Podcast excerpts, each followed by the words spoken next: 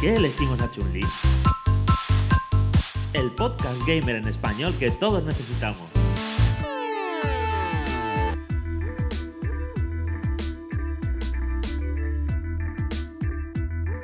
Bueno, bueno, bueno, qué ilusión que me hace esto. O sea, estamos empezando un podcast que llevamos años preparando y pensando. Y bueno, yo creo que ya podemos. Eh, ya sabéis, ya habréis escuchado la cabecera, ya sabéis cómo se titula y probablemente los primeros que lo escuchéis seáis amigos y cercanos, o sea que sabéis de lo que hablamos. Pero bueno, ¿cómo se llama nuestro podcast? ¿Por qué elegimos a Chun-Li? El podcast gamer en español que todos necesitamos.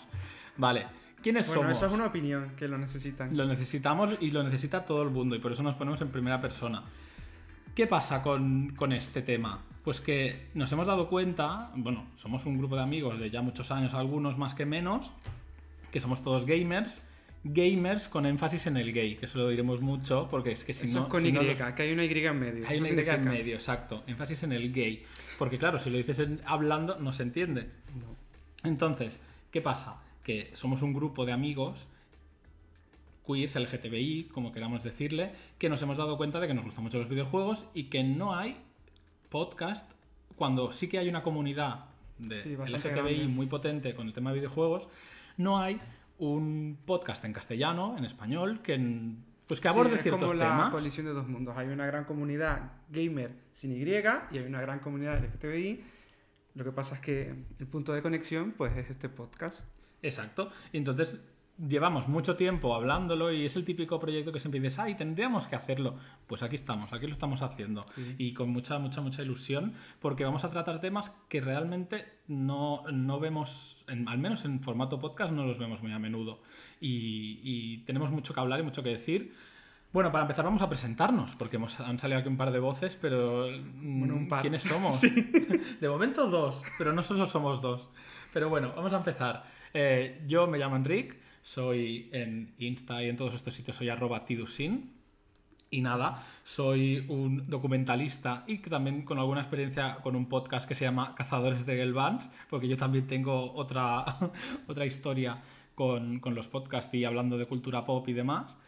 Pero vamos, básicamente yo soy gamer desde que tengo recuerdos casi y, y me hacía mucha ilusión hablar de, hablar de esto. ¿Y tú quién eres, Roland? Bueno, yo soy Roland, eh, soy, soy matemático, aunque me dedico a la programación. Y bueno, como, como, cual, como todos los que escucharemos en este, en este podcast, también siempre he tenido inquietud por los videojuegos desde que era pequeño y ha sido una pasión que siempre, mm, bueno, me ha sacado de los momentos oscuros y entonces vamos a traer esta luz en este podcast. Muy interesante lo que dices porque va a ir mucho por ahí este capítulo en el que sobre todo vamos a explicaros de lo que hablaremos, de cómo queremos abordar los temas, de un poco, bueno, lo que hemos explicado de cómo surgió esta- este podcast, pero, pero bueno, ya desarrollando el origen de todo, que es al final es lo que le da título a este podcast. Pero bueno, ya llegaremos. Queremos hablar de que además hay una cosa que a Roland y a mí nos une, que es una página web de videojuegos que se llama Sí, VJuegos. antiguamente llamada Viciojuegos, en los tiempos Ah, primigenios. Es verdad, me acuerdo que Viciojuego. se cambió el nombre. Eh, Roland lleva muchos años, no queremos decir la cifra, pero, Bueno, sí, me añade años eso. pero son es Pero más sí. de una década y sí, más de una década a- y que quizá... que- Bueno. bueno, creo que a punto de Es que este cumplir año, ha celebrado, este año ha celebrado los 20, años. sí. Y es una página en la que, bueno, entré con 14, 15 años a escribir en los foros. Fue un sitio donde conocí a mucha gente con la que sigo teniendo contacto en la época del Messenger. Imagínate toda esta locura de esa época. Y bueno, ahora después de tanto tiempo he vuelto a escribir allí y como Enric tenía curiosidad e inquietudes de escribir también, le dije, mira, súbete aquí al barco y a ver qué escribimos por allí. Exacto, y eso es lo que nos une. O sea, gracias a Roland, yo ahora también estoy participando, lo que me hace mucha ilusión porque a mí me gusta mucho escribir, pero ya hacía unos años que estuve escribiendo unos años en una página web de cultura pop. Que, que, bueno, la experiencia fue muy positiva al principio y luego ya fue bastante negativa y al final me me fui. Y fue un poco, bueno, que tenía ganas de volver a escribir. Si encima de videojuegos, que también en su día escribí en una web que se llamaba OJ Games, que la pobre está ya defenestrada, pero en su día, por 2006-2007, hice, hice bastantes, bastantes análisis y me enviaban juegos y, y los analizaba y me lo pasaba súper bien. En resumen, que eso, 20 años después también yo, 15, eh, he vuelto a escribir gracias a Roland Sí. y me lo paso muy bien, la verdad. Sí, sí, en mi caso también eh, estos 20 años tampoco han sido continuos, uno más o menos va teniendo vaivenes arriba y abajo, pero bueno, ahora teníamos ganas y la estamos aprovechando. Sí, sí, no, y hace mucha, mucha ilusión. Y bueno, esto es un poco lo que nos une. Pero bueno, como hemos dicho al principio, no somos los únicos de este proyecto, porque os hemos dicho que imagínate escucharnos a nosotros dos todo el rato todo el rato, no. solamente. Hoy, será- hoy se acercará un poco a eso, pero hoy es introductorio, hoy es más relajado, no tenemos tampoco una cosa súper estricta, sino que hoy es un poco contar de lo que, o sea, venderos el podcast básicamente, porque tenemos un montón de ideas, porque todo viene a eso. O sea, por dos lados, este podcast nació como dos, en fondo, como dos entes. O sea, yo por un lado con mi compañero Samu, que es Abuga2 en todas las redes, mi compañero del podcast Cazadores de Gelbans, siempre habíamos hablado de que teníamos que hacer un podcast de videojuegos desde el punto de vista de la... Principalmente, al final, eso también lo trataremos, pero principalmente desde el chico gay de los 90, 2000, que se encontraba en una situación en la que el, el- el videojuego, el- los personajes femeninos, la, bueno, eh, cómo los videojuegos a- am, nos han afectado mm, normalmente positivamente. Sí, han moldeado nuestra personalidad. Exacto, y nos han ayudado y nos han rescatado, igual que siempre se habla de que los libros o tal. Bueno, pues con, con Samu siempre teníamos esa idea, pero nunca la llevábamos a cabo. Y gracias a la otra pata, que es eh, un- el grupo de amigos de Roland, y que bueno, yo considero yo también mío, que salió la idea, porque siempre Sí. quedamos para jugar a videojuegos, para Somos un grupo de que, ello. sí, de amigos que hablamos mucho, hacemos muchas quedadas para jugar, cooperativo. De hecho, tenemos un grupo de WhatsApp maravilloso Sí. con el nombre más bonito del mundo y que de- de- en el fondo podría haber sido el nombre de este podcast ahora mismo tal como lo estoy hablando. Que es, como es, Roland?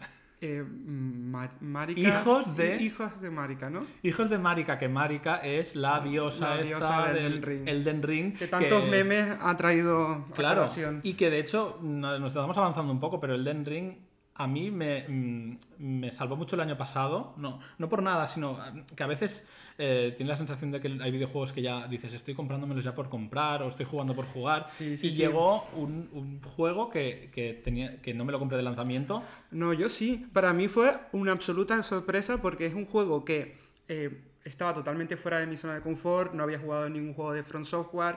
eh, su- sucumbí a la, a la campaña esta del hype, eh, que todo el mundo publicaba cosas del juego y dije, mira, día uno, pum, lo compro.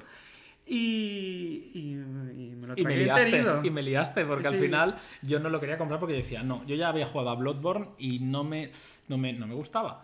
Lo siento, Sí, o sea, me gusta, la estética es maravillosa, pero, pero me frustra. A día de hoy, todavía yo no sé por qué me ha gustado tanto, pero ¿hay algo? Hombre, yo lo sé y está claro, y es eso un poco, es la comunidad. Es La- decir, la comunidad, el hacerte un grupo con el que hablar de las cosas, de ver lo que has descubierto, que te ayuden en algo, porque encima además en el Den Ring podías conectarte y ayudar a Aquí, otros. tirón de orejas, tirón de orejas a que no tenga, em, em, ¿cómo se llama? El online. El crossplay, El crossplay, bueno, el- el crossplay, de- porque- de, diferentes cross-platform, ¿no? Sí. Que puedan jugarlo Xbox con tal. Porque a Sí. todas estas, Enric tiene una Play 5, yo una Series X y nunca Sí. pudimos jugar juntos. Esa Somos fue- Barça y Madrid, eso son, es, es sí, nuestra gran Pero diferencia. unidos por, el, por los videojuegos. Exacto.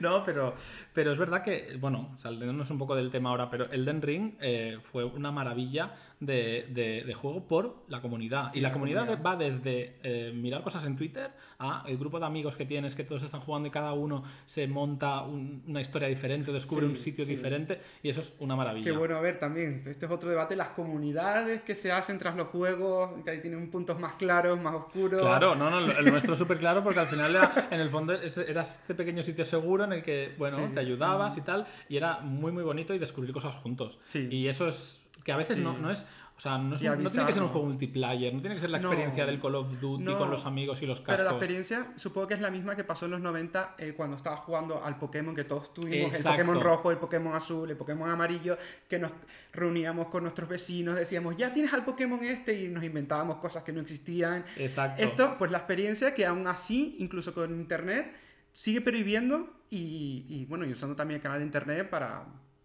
para, para, para ver qué secretos tiene el juego. Por eso, entonces a mí, a mí siempre me ha parecido una maravilla que Elden Ring recuperara esa, esa emoción.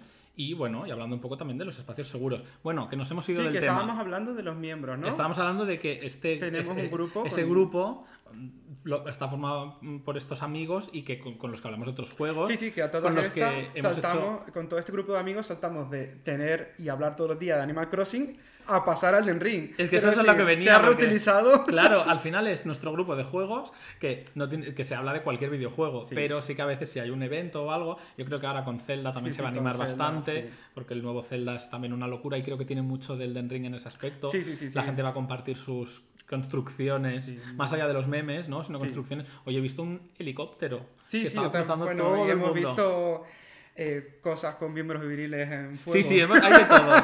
Se monta todo lo que tú quieras. Y, y por eso es maravilloso el crear una Bueno, comunidad. ¿Y diremos los nombres de esta Exacto. gente, bueno, o- vamos a, a ver, que no nos dejemos a ninguno. Yo creo que yo. No sé si eh, a, a lo mejor Roland tiene a mano para que no se nos escape nadie. Pero bueno, tenemos a, bueno, productor ejecutivo que es Raúl, que lo tenemos hoy de público y que si quiere intervenir, está más que bienvenido a intervenir. Estoy muy tranquilito aquí jugando al Zelda mientras os escucho. Exacto, está justamente jugando al Zelda porque estamos en pleno, en pleno apogeo céldico. ¿Y quién más tenemos? Tenemos a Dani. A Dani, músico, mm, podríamos sí, decir. Bueno, ya se presentarán músico cuando y llegue. Músico y programador que ya se Músico y programador, que eso Sí, es muy. una gran Y le gusta un teclado. Vamos, básicamente.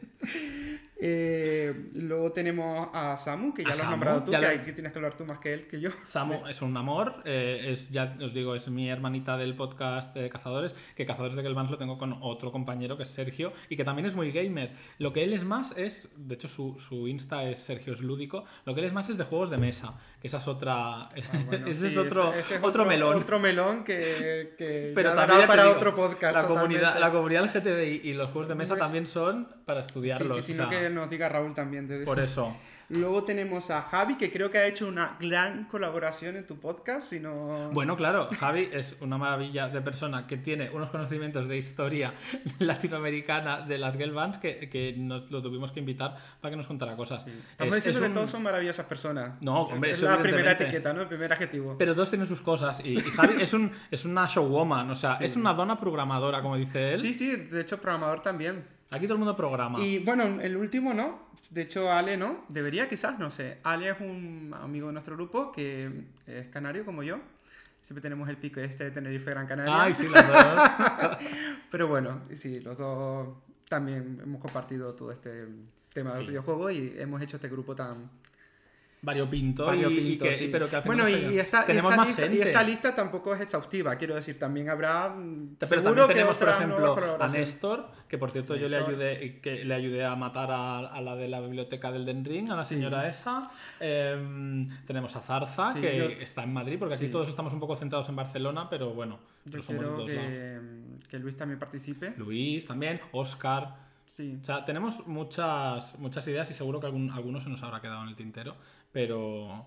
Pero bueno, ya intentaremos. Sí. Hemos intentado organizar un poco para que no sea un caos si estemos ocho personas aquí haciendo un podcast, pero yo creo que sí que Pero con los temas lo, y lo todo. que tendréis que esperar es que en el resto de capítulos siempre tengamos a uno o dos hablando Exacto, con no nosotros. vais a ver tanto a nosotros. Así que tranquilidad. vale, entonces, una cosa, ya que nos hemos presentado, hemos dicho lo que tal, mm, contemos un, recuerdo del primer videojuego que recordamos. Porque eso nos habrá moldeado seguro. Sí, tú.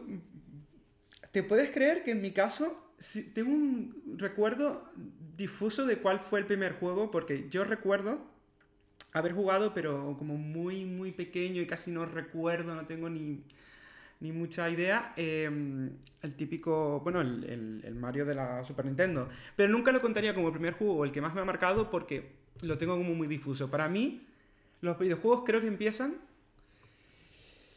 cuando mis padres me regalan mm, el Tekken 3, la Play 1 con el Tekken 3 en Navidad. Y fue como, wow. Qué maravilla. Tekken que yo nunca tuve, porque yo tuve el 2. Ah, y luego ya no me quedé, 3. me quedé sin el Sí, 3. sí, ahí lo tengo en la estantería todavía. Es, es un Bien. clásico. Es un clásico. Sí, de hecho, yo creo que a día de hoy se sigue considerando de los Tekken importantes. Yo, Yo recuerdo que a nivel gráfico, a nivel de personajes, eh, a nivel del minijuego del volei con Gon, era muy divertido. sí, sí, sí. Y tenía, y no sé si era el estreno, pero ya teníamos a Nina y Ana Sí, ¿verdad? sí, sí, las teníamos a Porque- las dos. Teníamos a Nina, teníamos a Ana, teníamos a. Ya a llegaremos Julia. a ese Sí, tema, sí. pero eh, menudas reinas. Sí, así te lo y digo. entonces mi primer recuerdo creo que es en, en sobremesa, seguro, el Tekken 3 y en portátiles eh, el fenómeno Pokémon. El fenómeno- que me, habrá, me pilló a mí con 8 años. Claro. Creo que fue la misma época o el Sí, mismo año. sí. Cayó una consola, una, una Game Boy Color en un año con el Pokémon y el, y el otro, el siguiente o el anterior, el Tekken 3. Esos fueron como mis dos inicios en este mundo. Muy bien. Y el de, bueno, juegos de lucha no sigo jugando mucho. Y Pokémon, bueno, eso es otro desastre que hablaremos en algún momento. Mi relación amor-odio con Pokémon. Es un debate, es un debate a, a otro melón, eso sí que es un melonazo. En fin, pero bueno, pues yo mis recuerdos, yo voy a ser una persona más anciana, aunque solo nos llevemos 3, 4 años. Yo, ¿Cuántos tengo ahora? ¿32? ¿Cuántos tienes tú? Yo 37, pues Bueno. 5 años nos llevamos. Nada. Entonces, ¿qué pasa? Que yo soy más anciano, por lo tanto mi recuerdo es una generación un par antes incluso, porque yo mi primera consola fue Master System 2, o sea, yo me salté Mega Drive y mi primer recuerdo es Alex Kidd. Entonces, yo tengo un cariño especial a Alex Kidd, que era el juego que no tenías ni que meter cartucho ni nada, porque venía dentro de la consola. Ah, ya venía dentro. Tú la encendías y que por cierto la Master System 2 es preciosa con su Bueno. con su persianita. Era- Levantabas una persianita, o sea, era una mm, precursora de no ensuciar con, con el polvo y tal, porque cuando si no tenías cartucho, tú cerrabas la persianita y que quedaba estupendamente. La precursora de actual, porque ahora los- las consolas también vienen con los juegos instalados. Bueno, algunas. Pero sí, sí. Y, y, pues eso, y el primer juego es Alex Kidd. También podemos decir Sonic, porque en el fondo Sí, me, bueno, lo, claro. me lo compraron con Sonic, pero Alex Kidd era como el primer. Y le tenía mucho cariño, porque era difícil hasta decir basta, porque Sonic no era tan difícil. Pero Alex Kidd sí, porque tenías tus vidas, y claro, yo en- nunca llegué al, al final hasta que no pude con los lo jugué. emuladores. ¿Has jugado al, al remaster? Hombre, me lo compré en edición especial Uy, con su no cajita esperaba- y sus cositas. No, no me suelo comprar ediciones especiales, pero es que este la tenía Sí, mucho sí, cariño. era- La caja, de hecho. La- Viviendo de la nostalgia. Exacto, bueno, vivi- viviendo de ellos, de la nostalgia, porque se lo ganan todo. Clink, clink, clink, clink. Y el, la caja era como una caja de Master System, con la Sí, misma diseño gráfico, entonces era perfecto. Y ahí lo tengo, sí, sí. Y pues ya está, ese es mi primer recuerdo. Y si quieres de portátil, pues también de nuevo, una generación atrás, la primera, primera, primera Game Boy, eh, con el Tetris. No, yo llegué con la color. Recuerdo que mi, que mi vecina con la que jugaba mucho, que ya tenía la Play 1 con el Crash Bandicoot 2, juegazo también, Hombre. y tenía la Game Boy. La Game Boy Tocha. Bueno, aunque de hecho, aunque yo tuviera la Game Boy Color, recordemos que el Pokémon rojo y azul realmente era un juego de Game Game Boy Boy. original, Entonces claro. tú, cuando lo jugabas en la Game Boy Color, simplemente tenías una paleta Unos como de, de color, pero colores. como con. Nada. N, color, N colores y N pequeño.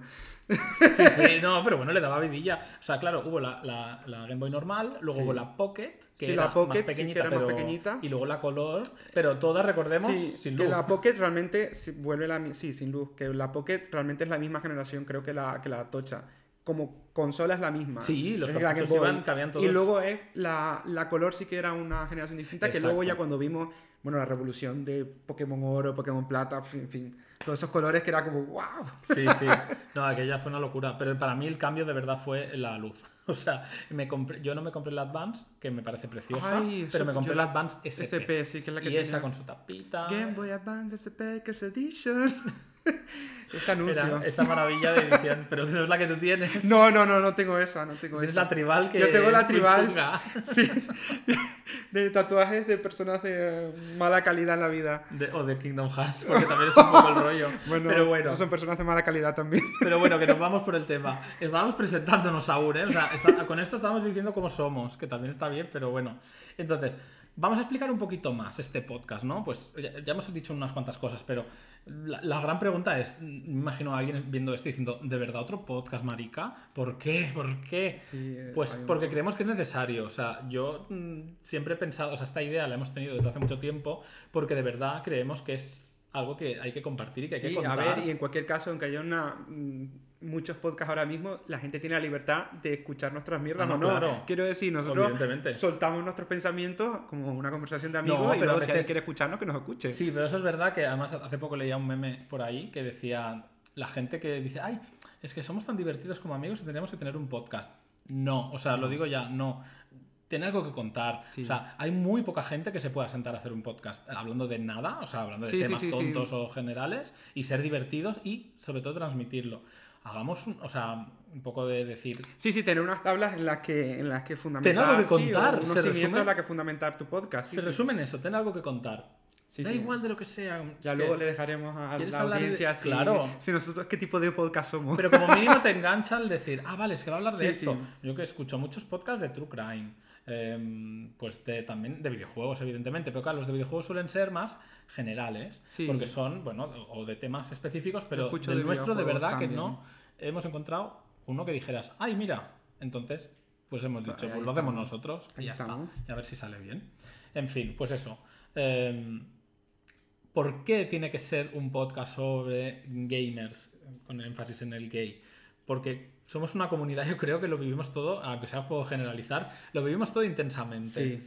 Y es así. Llámale eh, los videojuegos, llámale eh, la música, o. Llámale Eurovisión. Eurovisión, es que bueno, recientemente se ha celebrado el, el- el Festival de Festival de Eurovisión Eurovisión. y estamos aquí. Yo un poco todavía sigo de luto. Pero bueno, vamos a poner, tenemos un botoncito que se pueden grabar cositas, ¿no? El típico botón de usar para cosas. Entonces, ya que está- hemos mencionado Eurovisión, vamos a darle un, un momentito para que veáis y que le demos un poco de apoyo a nuestra Blanca Paloma.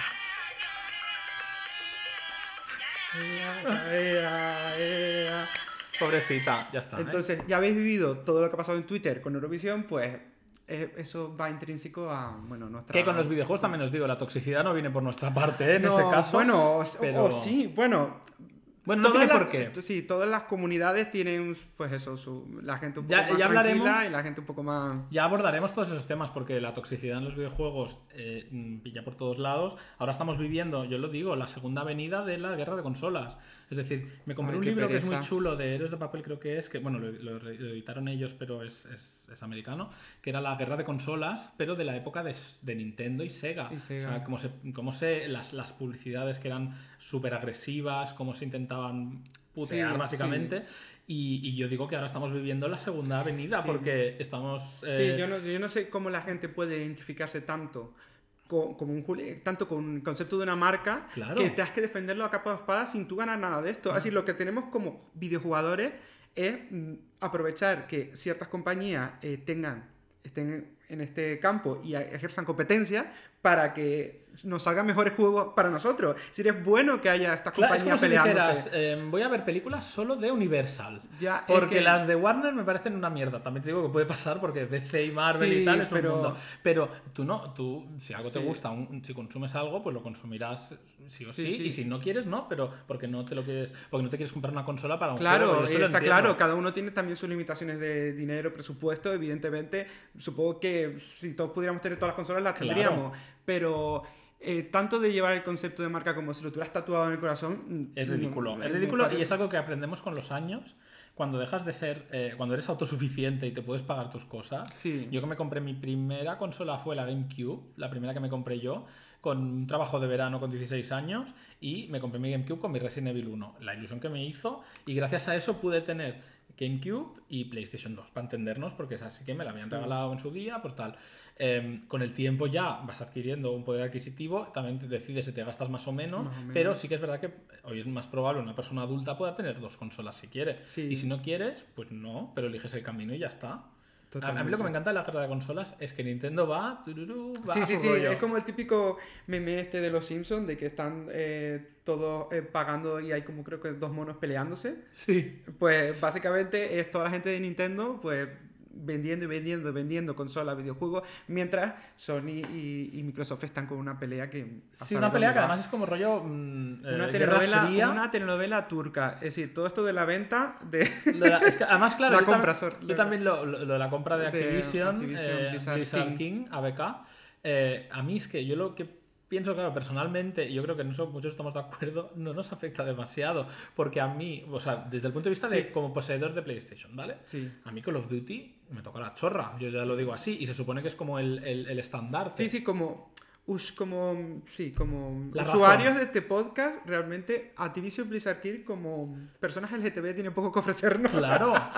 Ah, Fíjate que me dolió mucho más la me dolió, me molestó porque sabía que me afectaría, me afectó más la compra de Bethesda que tiene Sí, los. Fallouts, Sí, que tiene más, mm, digamos que tiene como más variedad, más, eh, que- más opción de que mm, pueda gustar a, a- a gente más variopinta que esto, que, pues Sí. que lo compre. que lo ABK compre creo que lo único está. que me interesa ahora mismo es Y, el y si al final, pues eso, Starfield, el Fallout 5, o la madre que los parió sale solo en Xbox, pues perfecto, ya decidiré yo si lo compro o no. Sí, Y es ya que está, a ver, cada, y- cada consola puede tener la- o sea, es que esta guerra es ridícula. Y sobre todo eso, lo peor no son las empresas, lo peor son la gente. La gente, que la se gente- piensa que están porque, la- porque las empresas es lógico que eh, bueno no sé si es lógico tendría que tener un poco más de fair play pero tiene sentido que intenten defender su su, su- su- sus intereses pero que Claro. la gente no no no entiendo no entiendo cómo Yo tampoco, y es un poco rollo, pero bueno, es gente, yo creo que en el Bueno, fondo son mucho, o sea, es gente. Pero es un esquema que se replica siempre también eh, con el fútbol, pasa lo mismo, Bueno, ¿no? Hay unos partidos políticos, tú te- partidos políticos, perdón, eh, equipos de fútbol con los que tú te identificas o incluso partidos políticos, que hay gente que es como por Sí, su sí, partido. Pero mira, eh, fíjate, los, los partidos políticos es aún más absurdo porque en el fondo tú deberías votar ideales o unas propuestas y a veces puedes cambiar. Pero el equipo de fútbol aún se puede entender, aunque me parezca mm, un mundo, un mundo que también habría que explorar porque telita. Pero bueno, es como si es A un, la un gente equipo le con el que has encanta, querido sí. apoyar y tal, pero es, es absurdo. A la gente le encanta identificarse con cosas y, y hasta la muerte. Pero apoya lo tuyo y. y, y- Sin, sin si machacar al resto. Exacto. Es decir, tú aupa lo tuyo, pero sin machacar al contrario. Es como una competición. Vamos a hacer referencias de lo nuestro. Drag Race, que también Sí, tiene otro, bueno, otro fandom que telita. Es- Coño, si no te gusta esa drag queen, pues no la tuitees, no hables de ella, porque si realmente es mala o consideras que tal, pues ya se acabará pagando. Bueno, sí, o no la tires. Es decir, por subir a tu drag queen favorita no tienes que tumbar a la otra. Claro. Es decir, no. Es que hoy justamente veía que ahora está como la moda está en Twitter de poner eh, The Winner and The Real Winner. Sí, y claro, también es una, aprovechan toda la gente que es así como racista para poner a la que ganó que era negra y luego poner que la que verdadera ganadora era la que parecía una modelito. Sí. Pues mm, vete a tomar por saco. En fin, bueno, que nos desviamos. Em, Cosas, en los videojuegos, es que estábamos explicando porque este podcast tiene que existir. Sí. Y bueno, no les vamos a dar muchas más vueltas, pero en resumen, los videojuegos, ya lo hemos dicho al principio, han sido un refugio para todos nosotros eh, de pequeños, porque al final, si algo tenemos en común, las, lo- lo- los que hemos sido niños LGTBI en su momento, se notara más o se notara menos, es que siempre hemos tenido una sensación de, de, mm, un poquito más soledad que el resto.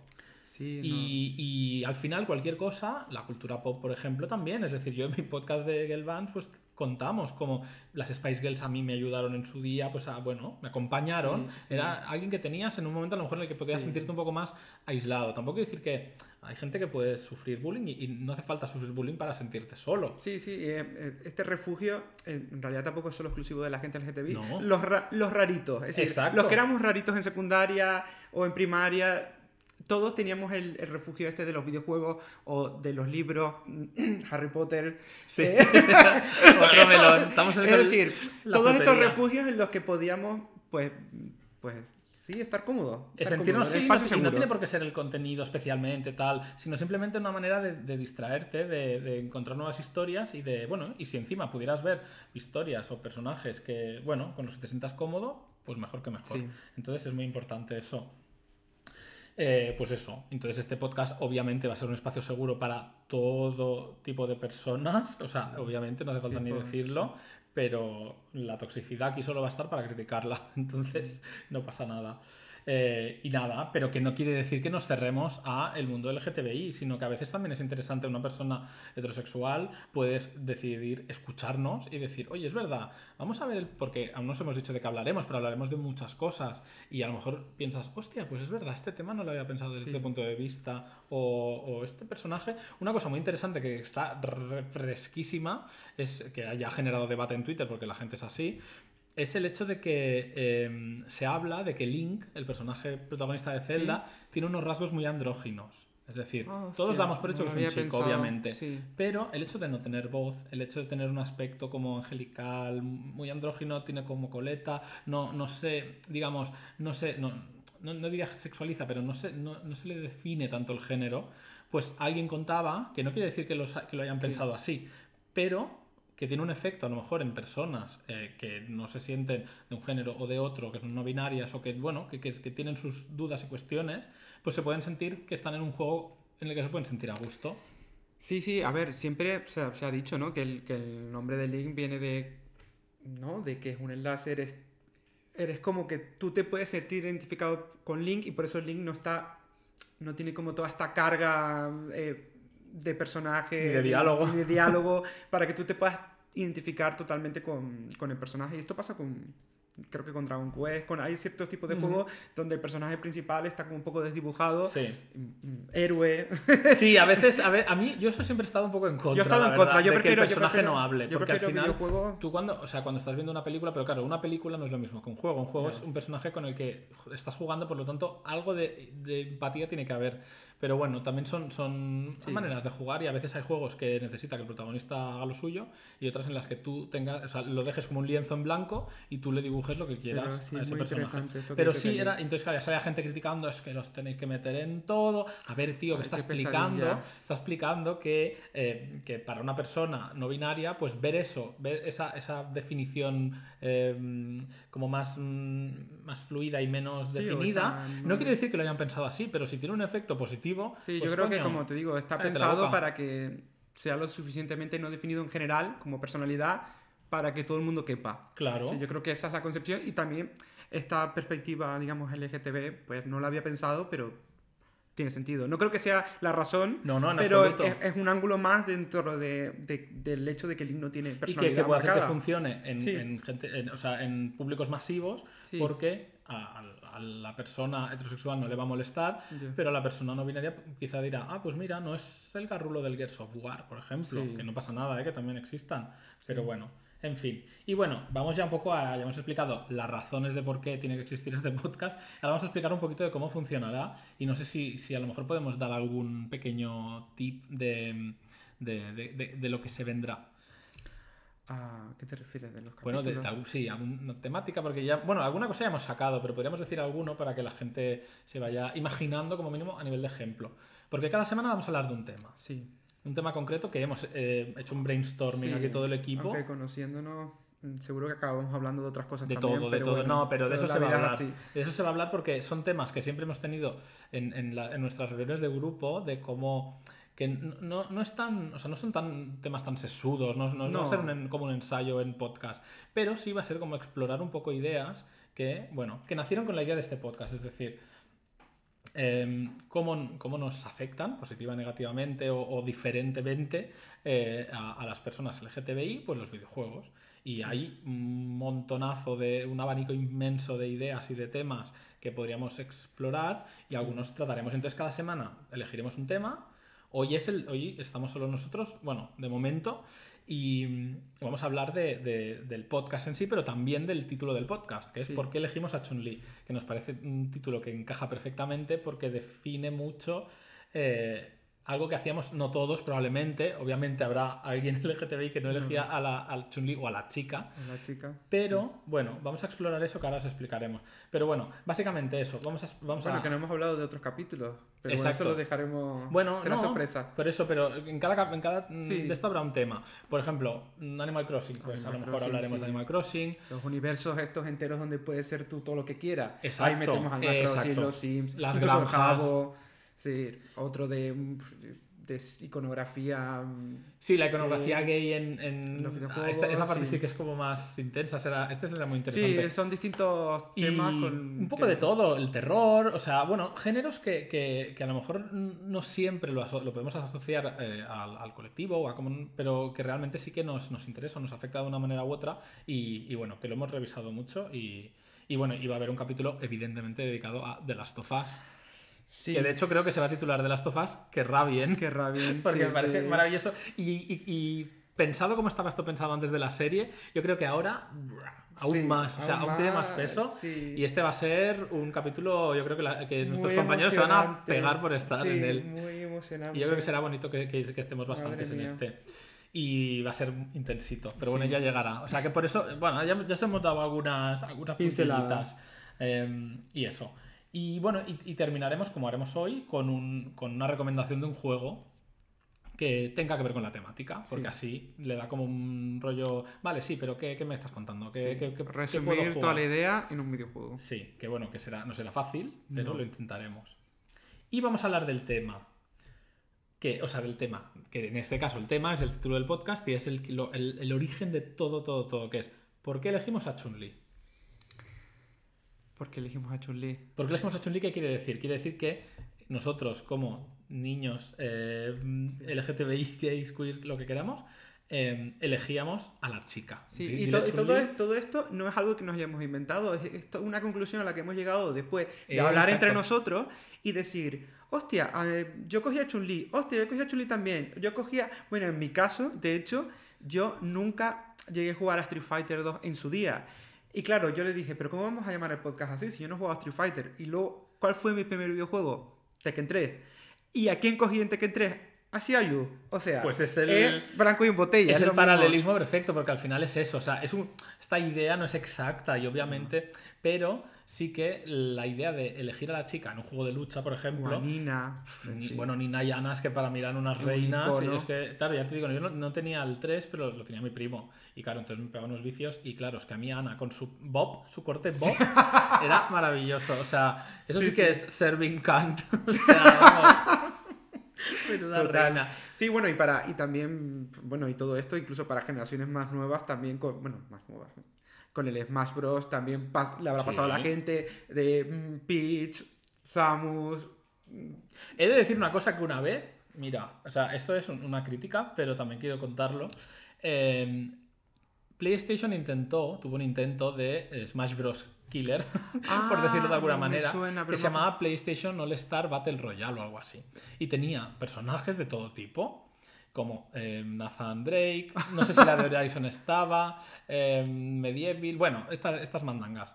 Eh, y uno de ellos era Fat Princess, que es una marca de Sony que no ha tenido mucho éxito, pero que era un juego como de estrategia en el que unos minions de diferentes equipos tenían que hacer no sé qué cosa con estrategia tipo tal para darle de comer un pastel a una princesa gorda. Porque era pero ¿y gorda. este juego? Y yo, cuando yo me bajé la beta de ese juego, porque era una beta, porque como era online, intenta. Yo dije, "Ay, a ver qué tal el Ah, Smash online, Bros". esto es relativamente bueno, Sí, nuevo. de, a lo mejor de PlayStation 3. Tres- tres o sí, cuatro. tres, sí, es, creo que eran Sí. cross eh, generación. Bueno, pues cuando yo bajé la beta, dije, vale, ¿qué personajes hay? Pues estaba la Fat Princess, pues yo dije, pues yo me la cojo. Ay, Dios, qué fantasía, necesito ver Claro. este personaje, ya me informaré Pues es una después. princesa así rosita, pero con- muy, muy gordita. Entonces yo empecé a jugar y claro, se- estaba el micro puesto con la gente que estaba con la beta jugando. Ay, Y entonces había un niñato y yo creo que, gan- que le gané. Y entonces de pronto se oye por el micro, ¡anda la gorda! y siempre tenemos esa coña. Pero, joder, es que fíjate que teniendo a Nathan Drake de Uncharted y no sé qué, yo me cogí la Fat Princess porque me parecía una reina literal. Sí, o sea, era una princesa. ¿no? Pero era como, me parecía divertidísimo. Sí, y ya está, pero basta de gordofobia, ni siquiera en los videojuegos, no me jodas. En Bueno. fin. Em, pues eso, pues eh, elegimos a las chicas. ¿Por qué? ¿Por qué, por qué razón Sí. elegíamos a la chica? Indirectamente, ¿eh? porque nosotros no lo Sí, pensábamos. no. Yo creo que la elegíamos porque nos sentíamos seguros, ¿no? Al final es un poco. ¿Por qué éramos amigos de. Aunque sea otro tópico. ¿Por qué teníamos más amigas que amigos en el colegio, Sí, instituto y demás? supongo que es algo similar o... Sí, porque al elegir la chica estabas eligiendo... Bueno, nosotros somos una minoría, entre comillas. Las mujeres no son una minoría, de hecho son el 50... ¿y ¿Cuánto es? ¿El 51, Sí, 52? son más, son más. Pero son tratadas como minoría a efectos de derecho históricamente en la humanidad. Entonces, siempre era la mayoría... eh, ella era la mayoría, pero oprimida, nosotros estábamos oprimidos. Entonces, en el fondo era... Pues yo siempre pienso que... Una sororidad, La, ¿no? La sororidad. Y bueno, esto ya es otro debate, pero la yo soy de los que piensa que las luchas tienen que ir. Todas unidas. unidas. Pero es que eso. Pero es bueno, eso ya. Bueno, eh, sobra, o sea, sobra decir que este podcast es feminista y transinclusivo. Vamos, Sí, que, bueno. Por si acaso lo. Sí, no, no, no, espero, espero que no haya duda. No, no, pero, pero que quede que claro. bueno, que a lo mejor también, eh, dicho sea de paso, que a lo mejor cometemos incorrecciones. No, no, seguro. Sí, o sea, ya y te lo digo nosotros yo que no tengo- somos unos sabiondos y aprenderemos de. de Exacto, la las cosas. intención es lo que importa, Sí, ¿no? Eso yo intención es ya buenísima. en mi otro podcast ya lo, ya lo he vivido y es verdad que a veces dices una, Una cosa- no burrada, sino que no, no- o que no lo piensas o que el, el desconocimiento. Pero ojalá, ojalá tengamos Bueno, gente que y, nos escuche eh, para corregirlo. Claro, y claro, y cuando te, y de hecho cuando te equivocas y te corrigen, es una oportunidad también para aprender. Es decir, Exacto. está en las dos direcciones. No queremos tampoco aleccionar a nadie No, de cómo tiene que las no, cosas. no. Somos No, pero tenemos claros los ideales, aunque luego nos podamos equivocar en cosas, pero vamos, los reconoceremos los primeros, eso no hay problema. Entonces sí, siempre ha sido eso. eh, Sí. video- eh, bueno, y no solo en, en temas de, de lucha, también luego, eh, no sé, en RPG, ¿por qué, por qué yo jugando Final Fantasy VIII veía a Edea y decía, qué reina? Menuda reina, claro. Menuda reina. Bueno, tú te has criado con la Gala Drag Tenerife, y entonces, claro. De Las Palmas, de Las Palmas. Ah, de- de En- la- pero en sí, Tenerife no es la No, en. Tenerife. No, no, no, no, no. Uy, uy, uy. Uy, el sismo Uy, que lo estás dicho. aquí. En La Tenerife- Canaria, en Tenerife perdón. está la gala de la reina, mujer cis, la tercera edad y la niña.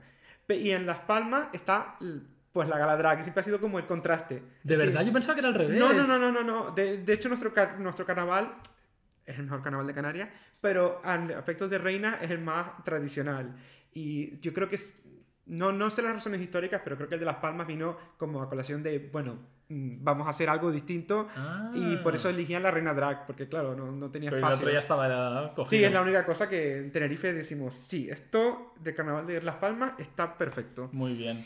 Vale, y pues ya está entonces corregido. Edea, pues eso, era una reina mm, y no solo tampoco solo exactamente mujeres, sino personajes un poquito eh, Final Fantasy IX, mm, a mí me encantaba Kuja también, o Kuja, Kuya, no Sí. sé cómo se Bueno, pronuncia. no sé tampoco. Es decir, esos sí. modelitos que tenía esa ese que bueno, Ese es otro debate, sí, el de los eh, eh, personajes. eh, queer y porque son malos, eso también es otro Ya, los villanos. los villanos queer Mm, o Que son sí. como muy amanerados. a mí, pero sí. Pero que nos fascinaban. ¿Por, Sí, qué? ¿Por o- qué? Porque tú veías que, que indirectamente puedes tener amaneramiento o no, puedes tener pluma o no, pero si la tenías, veías que había alguien que también la tenía. Pero Sí. claro, también es verdad que mandas el mensaje erróneo si siempre es No, la o persona la- incluso las personas, y no solo chicas o afinadas, incluso la- mm, hablando también del propio Final Fantasy, eh, yo también conecté muchísimo con Vivi y fue de los primeros que Sí. conecté porque ya a la que eres un poco rarito. Era ya- rarito, co- eh, le, como poco- trataban como como- mal y estaba como solo. Sí, entonces, entonces, pues, no, claro. no encontraba su lugar en el mundo.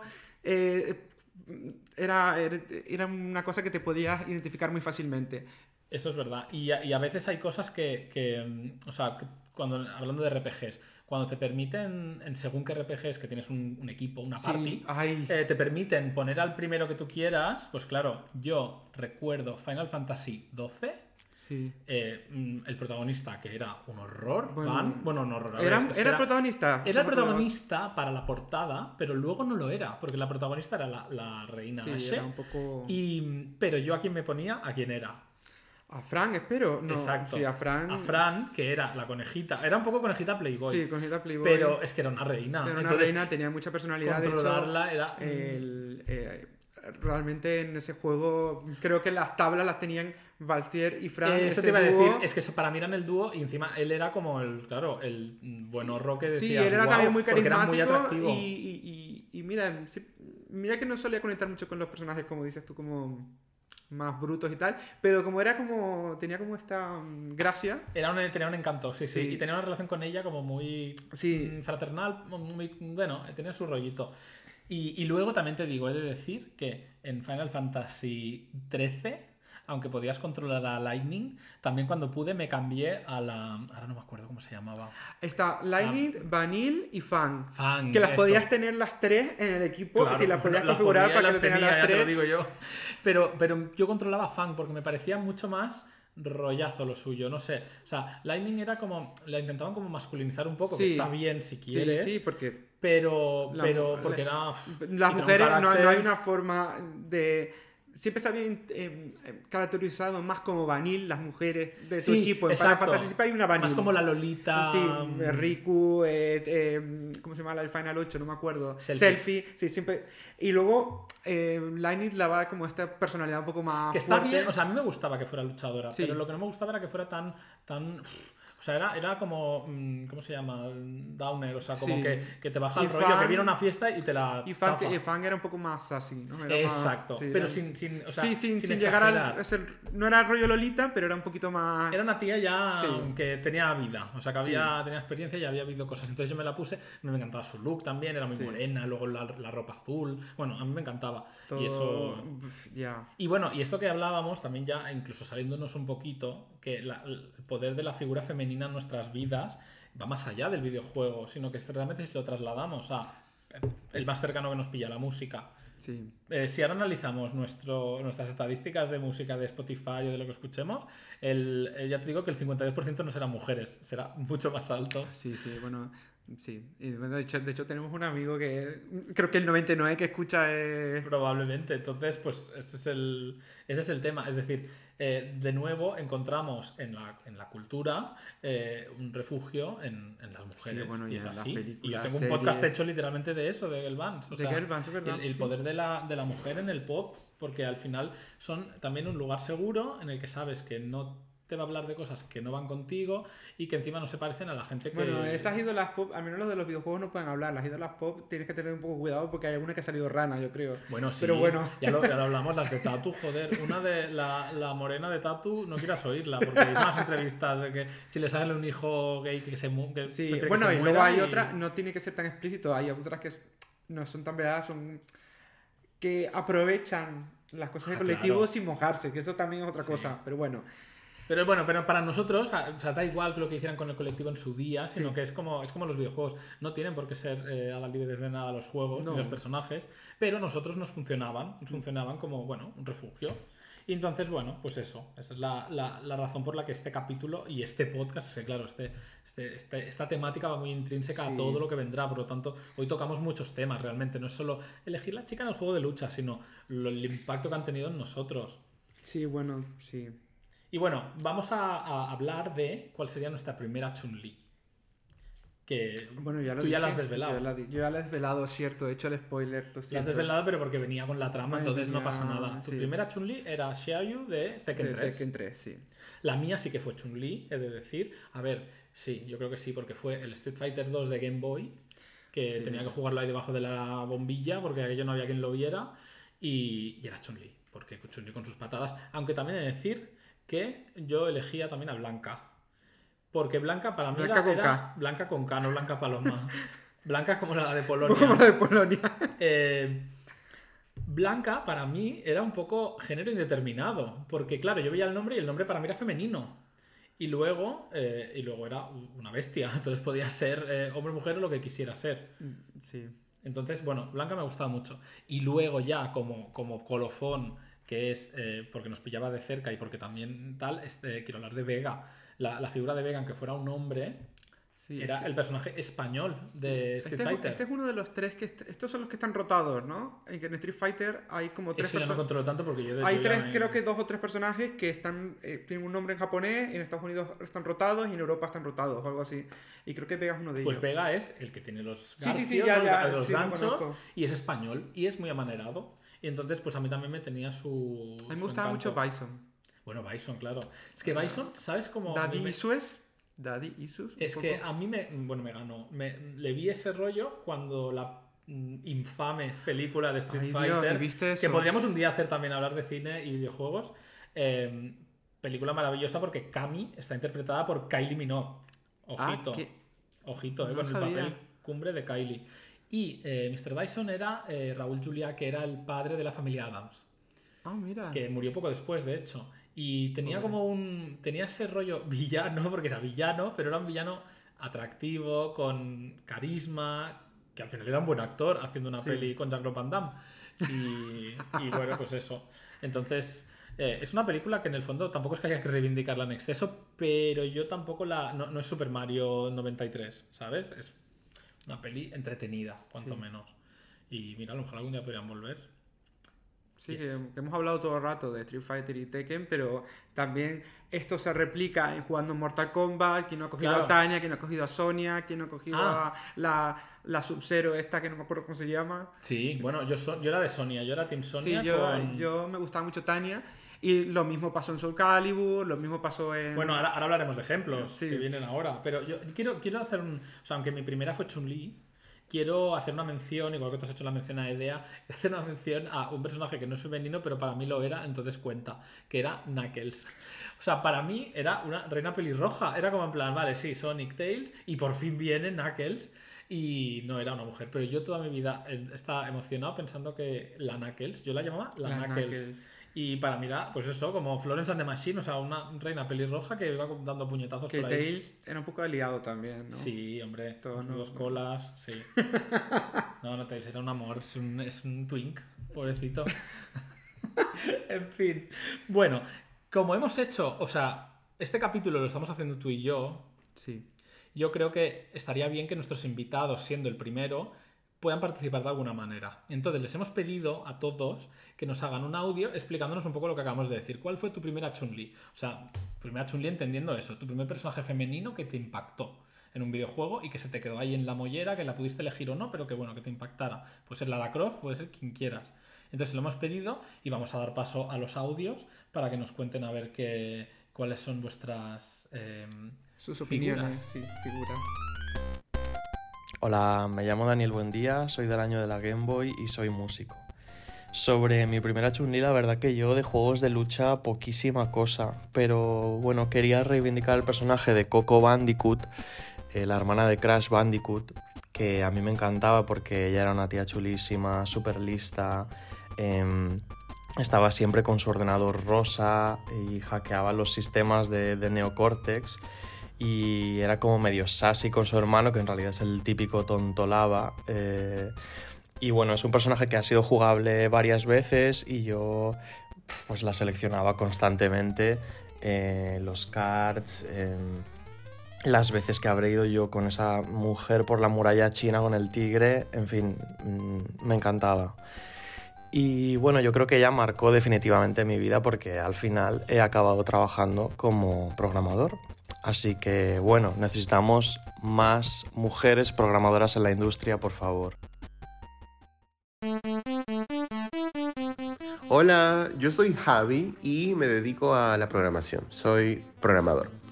Mi primera Chun-Li, y voy a catalogar a, una Chun-Li como un personaje eh, femenino, mujer, que pudiera seleccionar y, y jugar con él, fue Sonya Blade de Mortal Kombat 1.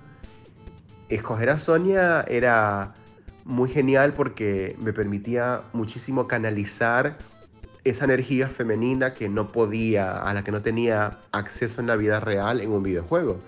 Y era muy poderoso eso, porque no solamente la, la podías seleccionar y tenías la, la gráfica de ella y su cuerpo y su atuendo muy Sporty Spice, antes de que Sporty Spice fuera algo, pero también era el hecho de poder combatir o competir contra estos personajes de no solamente de audiencia de, look masculino, sino de actitud muy pesada, densa y violenta. O sea, un Scorpio, un, un Sub-Zero, un Liu Kang, un Kano, que eran estas cosas que eran fuertes, masculinas e intimidantes, pues con Sonia podías batallar e inclusive ganarles. Y eso para mí era muy genial, porque podía canalizar un poquito y tener una victoria canalizando mi energía femenina, cosa que en el mundo real no podía.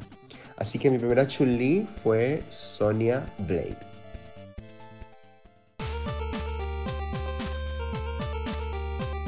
Hola a todos, eh, mi nombre es Samu, Samuel. eh, en Instagram me podéis encontrar como arroba abuga2, también en Twitter.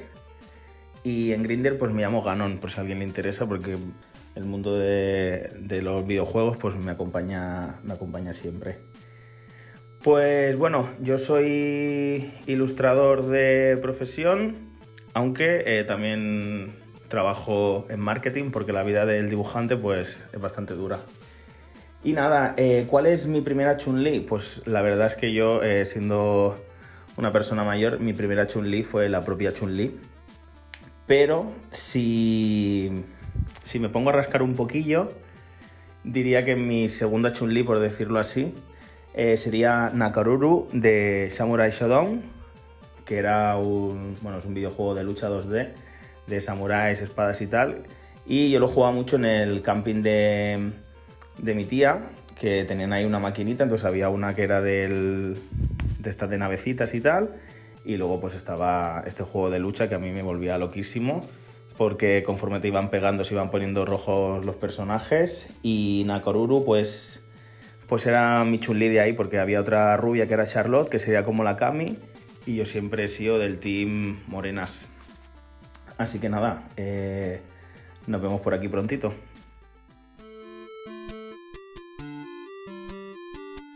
Hola, mi nombre es Luis Bautista, soy ilustrador y pizzero a medio tiempo. Si quieren ver mi trabajo me pueden encontrar en Instagram como Luis E. Bautista. Y bueno, mi primera Chun-Li. Eh, en realidad no sé, supongo que tengo varios personajes femeninos que marcaron mi infancia. Los primeros que se me vienen a la mente son Dixie Kong de Donkey Kong Country 2.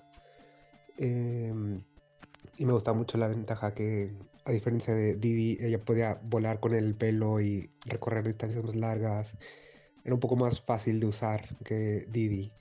Em, y luego otro personaje que se me viene a la cabeza es Gruntilda de Banjo Kazooie, que es la villana, no es un personaje jugable, pero mm, es un- bueno, ya el juego es bastante cómico en general, pero ella tiene muchísimo carisma y no sé, en ocasiones hasta hace que eh, esperarías que gane o que no termine tan mal como tal vez se lo merece. Em, y sí.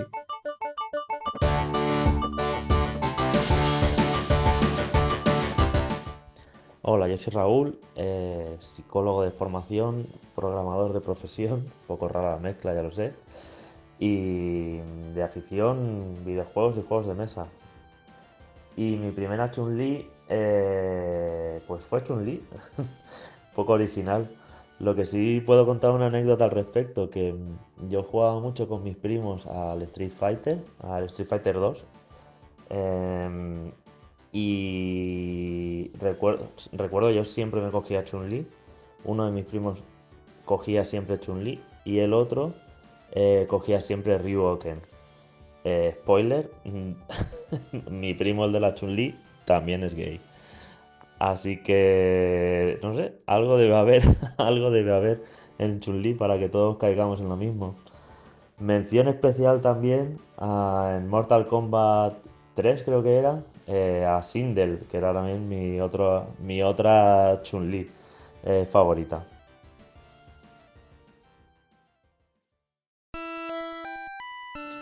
Hola, Roland, Enrique. Eh, bueno, primero, felicidades por el podcast. Tengo ganas ya de escucharlo. Y bueno, yo soy Ale.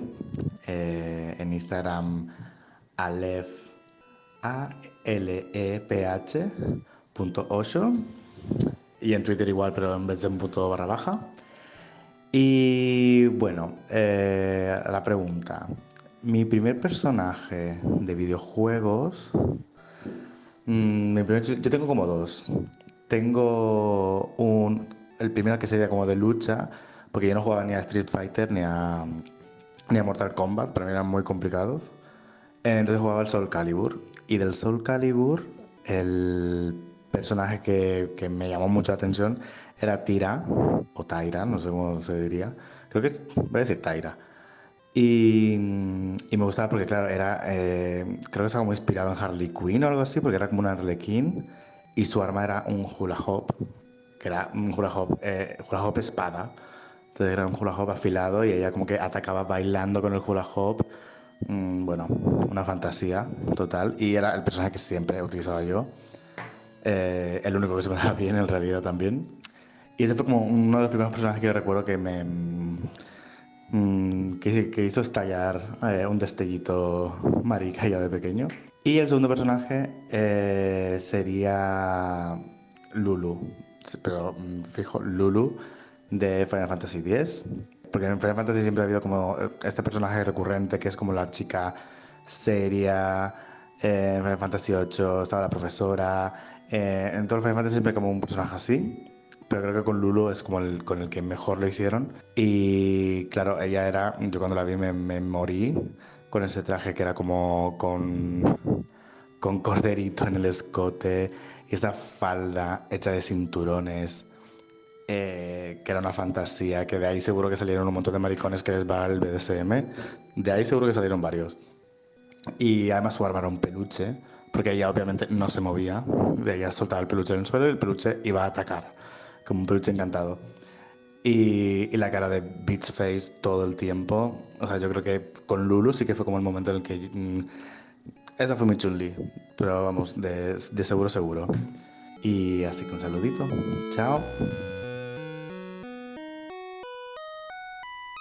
Bueno, bueno, pues muchas gracias por los audios. Han sido maravillosos, nos han encantado. Eh, ya hablaremos con ellos en persona y analizaremos bien sus elecciones que telita tienen. Y vamos a pasar a hablar de ejemplos. Vamos a hablar de ejemplos de. Bueno, que ya hemos hablado de muchos, pero vamos a intentar explorar alguno más de mujeres fuertes en juegos de lucha, ¿vale? Vamos a intentar. Bueno, de lucha no tiene por qué ser una lucha mm, estricta, pero yo creo que está bien que lo, que lo vayamos viendo. O sea, por ejemplo, de Street Fighter ya hemos hablado, las hemos mencionado. Chun-Li y Kami son como las dos icónicas. Eh, no sé si con el tiempo, porque ahí yo sí que me, me he bajado un poco del tren de Street Bueno, Fighter. ahora yo, Habrán te- yo tengo un más chicas. Sí, seguro que sí. Yo jugué muy poco, pero muy, muy, muy poco al, al 5. Pero creo que quizás le doy una oportunidad al 6, que creo que le van a hacer un revival guapo. Sí, al parece Street que- Fighter, creo que va a salir bueno. Han hecho el esfuerzo. Así que, bueno. Bueno, a lo mejor tenemos una segunda parte Ah, no. de este capítulo. Luego de Tekken, que para mí realmente, aunque Street Fighter 2 fue mi primer juego de lucha y tal, yo con Tekken he tenido un poquito más de relación. Y ahí sí que tenemos a Shiayu, que es maravillosa. Chiayu. Las hermanas putonas un poco con todo el Nina cariño, que son Nina y Ana. Porque Nina era como la... la- Al final siempre hacen rubia buena, mal- morena mala. Y entonces Nina era como la más protagonista, sí, más protagonista, y luego Ana era como la, era como el- la otra versión Sí. de ella, más con el, con el pelito más moreno, y era como más, o sea, digamos que su, su vestuario era extremo, podemos decir, porque Bueno, de llevaba Ni- unos de Nina era un poquito también. Sí, pero no tanto. Con, con un esto mora- morado, ¿no? Era como. Pero lila. Ana, la del No, la- la- el no. vestido, la falda con la raja. No, la falda con la raja roja era Ana. Ah, eso. Y Nina eh, iba como con un. como con Un mono. mono, apretado. Bueno, es que Nina, recordemos que tuvo su propio spin-off como videojuego de Con- acción en sí, PlayStation 2. Death by Degrees o algo así Algo- era. uh, Death era- by Degrees, ¿verdad? Sí, algo Sí, así era. Y no tuvo mucho éxito. Bueno. Pero mm, al fin, la- no, no todo Y bueno, también éxito. estaba Julia, que la madre Julia. estaba, que era un poco más la tradicional. Era india, ¿no? India nativa. Sí, india nativa. Y luego llegó con PlayStation 2, si no me equivoco, em, Cristina se llamaba. Sí, que era la, que, que era como que luchaba No, tipo Eddie. Sí, claro, Sí. que era que hacía capoeira. Capoeira, primero sí. salió Eddie Gordo en, En en el 3 y en el 4 se inventaron una. que era Cristina? De verdad, es que voy a buscarlo. No me acuerdo. Bueno, también luego tenemos eh, qué género le asignamos al tronco de Tekken 3. ¡Ay, el tronco! Me lo has, me lo has desbloqueado totalmente El ahora. tronco, el tronco qué género tenía, yo no sé. Bueno, el género que quiera tener. Y bueno, y, y, y- y Panda, que estaba Panda y estaba Y Kuma. y Kuma, no estaban los dos osos, tampoco mm, Gogon, Tengo una. Es que. Yoshimitsu, bueno, no voy a Yoshimitsu decir nombres, no voy a decir nombres, pero hay, un- hay una persona que tú conoces que alguien que yo conozco le conoce y, y de- y le llamaba Kuma porque decía que cuando daba dos besos tenía como mucha barba y, y la daba como muy. O sea, daba besos que casi no te tocaba y era como muy mullidito y le llamaba Kuma. Luego te diré quién es. Ay, mira. Y además es, de- es, es, creo que. Bueno, no voy a decir más, pero No, sí. no, no des más se, acerca de tu, se acerca a tu región. A ver, espera, perdona. Cristi Monteiro, Cristi. Cristi como la de OT2. Ahora me he acordado. Porque era la época un poco. Eh, Cristi Monteiro es, o sea, Yo no- chulísima. O sea, yo de verdad, si me gustaran las mujeres, Cristi Monteiro estaría en el top. Porque es guapísima Yo y que baile capoeira, Solo pues jugué a Tekken 3. Lo jugué hasta la saciedad, pero luego te bajaste. no tengo- Yo he ido saltando, ¿eh? También. O sea, que tampoco soy un No. experto. Pero conozco más a los personajes, no sé. Luego están todos los... en Play 2 te- los jeans y los Sí. kazamas y los kazuyas y la madre que los Que a mí parió, de, de- de los ya. chicos también me gustaban algunos. Jim, Heihachi me gustaba mucho. Luego aquel, el que tenía el pelo para arriba rubio. Ay, no me acuerdo cómo se llamaba ese, pero sí, el que tenía un- el traje era como rojo tipo eh, Ryu o sí, Ken. sí, sí, tipo Son Goku. sí. Pues sí, Estaba Eddie que también hacía capoeira. sí. Era un casting bastante simpático. Pero sí que es verdad que, fíjate, o sea, que nosotros podríamos decir, ay, pues que nos gustan los hombres, pues oye, mirar el personaje de un hombre en un videojuego y tal, no hay tantos, eso ya lo explotaremos en la iconografía, pero no hay tantos como a la vez valoramos a chicas que... Bueno, Porque nos eh, va- va- hipersexualizan. val- valoramos a. eh, bueno, antes pusimos un buen ejemplo, ¿no? Valcier es un personaje masculino. Sí, sí, eh, bueno, cuando digo masculino digo hombre, que, que no sigue como los mm, patrones que quizás mm, nos vemos identificados, pero como, no sé, quizás Sí, hay como el carisma, eh, eh, tiene esta relación tan bonita con Fran, es como, ya Pero se le ve venir que, fíjate como que es aliado. Él lleva un vestuario estupendo y tal, pero tapado hasta el cuello. Pero Fran, la pobre, un Bueno. hilillo de tanga lleva, Sí. la pobre. Entonces, que, que para nosotros es estupendo y es muy guay, pero que te das cuenta que no, eso no se lo van a hacer nunca a un hombre en un videojuego. Nunca vas a ver una aventura de rol con un tío llevando un tanga. Ah, Con ropa imposible que no, hay, no haya como ver, cogerla. mm, No, Kuja. Kuja la tenía, tenía como un. Pero bueno, un no se veía muy bien los gráficos tampoco, pero sí. Bueno, en fin, Tekken. Terminamos Tekken. Otro que, otro que tiene un clásico es Mortal Kombat, ya lo hemos dicho. Sonia, yo era de Sonia, Yo porque era- me caía muy bien. Se- luego está Milena, que Elena. con referencia, referencia de cultura pop, eh, Megan Thee Stallion, la rapera, hizo como un anuncio para, porque el- no sé si en el Mortal Kombat 11 o así el personaje no estaba y lo anunciaron que lo añadían y ella hizo una promo disfrazada con los dientes y todo y era estupenda. O sea que os recomendamos que lo Sé busquéis. que también había. mm, hay varios personajes, pero no recuerdo muchos más. Y. mm, y no sé, también tenemos los de Soul Calibur.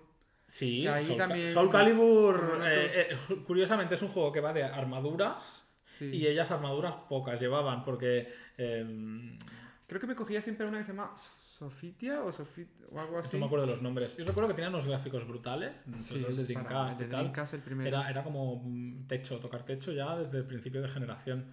Y, pero bueno, si, si hablamos de enseñar carne, hay una saga que ha vivido literalmente de mío, ello. Qué vergüenza. Y, y- y me da rabia porque hay, hay una parte que me parece como una fantasía, pero por el otro pienso que es que es lo que más se acerca casi al porno, eh, al porno de Torbe, ¿sabes? Sí, Ese de, sí. de, de- de la- de torrente, de, de agarrarle las tetas así como si fueran Sí, espesos eh, pajares. ¿Qué es? ¿Qué saga es? Eh, Dead or Alive.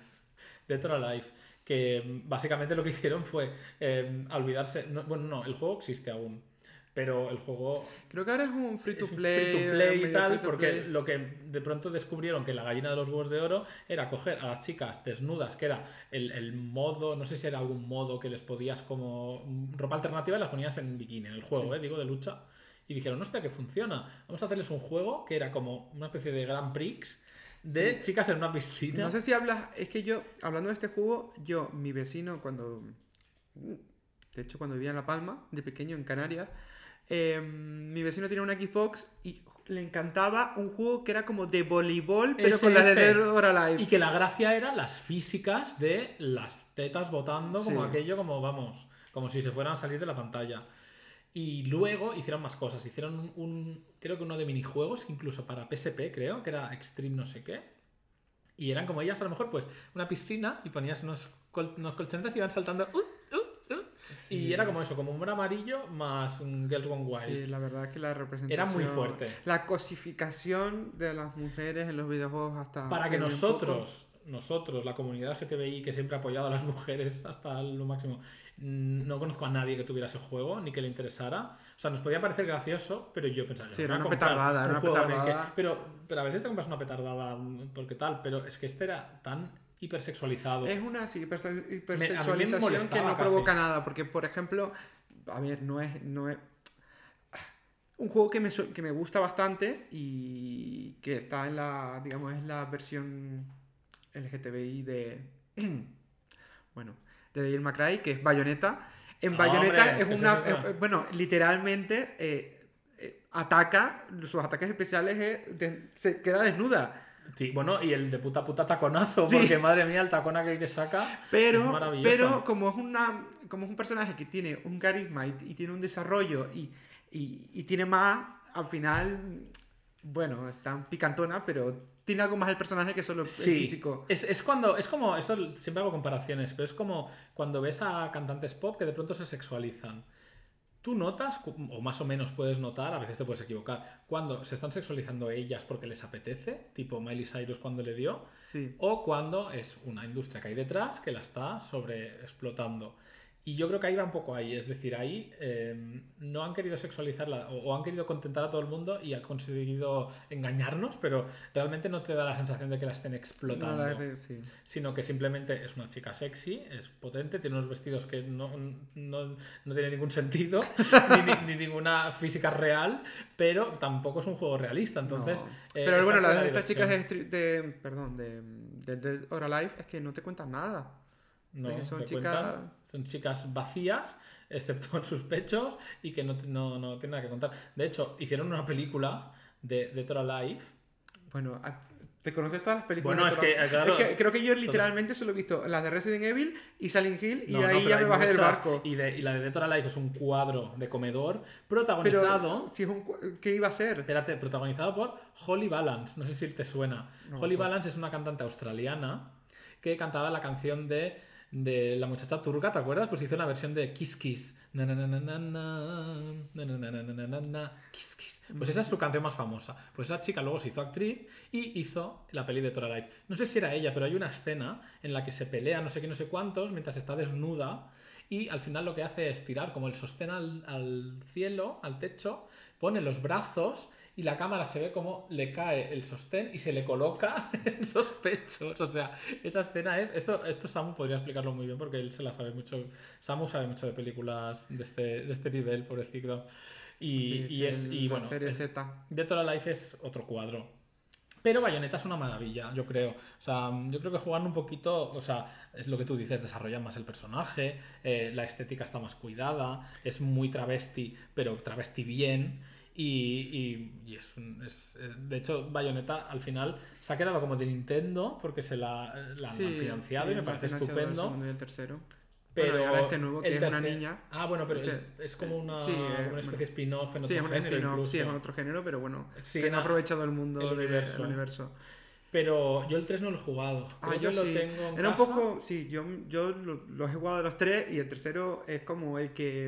em, el que, ¿cómo es? Mucho abarca, poco aprieta, o no sé cómo es la presión, pero que intentan hacer todos los géneros y, y O sea, no todos- hacer un Nier Automata. Sí, sí, es como, de repente hay una fase de plataformas de infiltración, de repente unos un peleas de Kaiju, eh, de repente... A mí eso me, me gusta. Es eh, decir, de repente juego musical de apretar botones tipo Final Fantasy, el, el Final Bar. Es decir, Hatsune. es como Cosas, cosas. estilo, estilo, estilo, pam, pam, pam, que pasan cosas, pasan cosas, pero claro, cuando hace 10 géneros en un juego que antes era, pues, Es que antes era claro. un no hack and slash de, de- de manual, eh, pues A mí la, he de decir que. mm, O sea, no, no- me pasé el primero.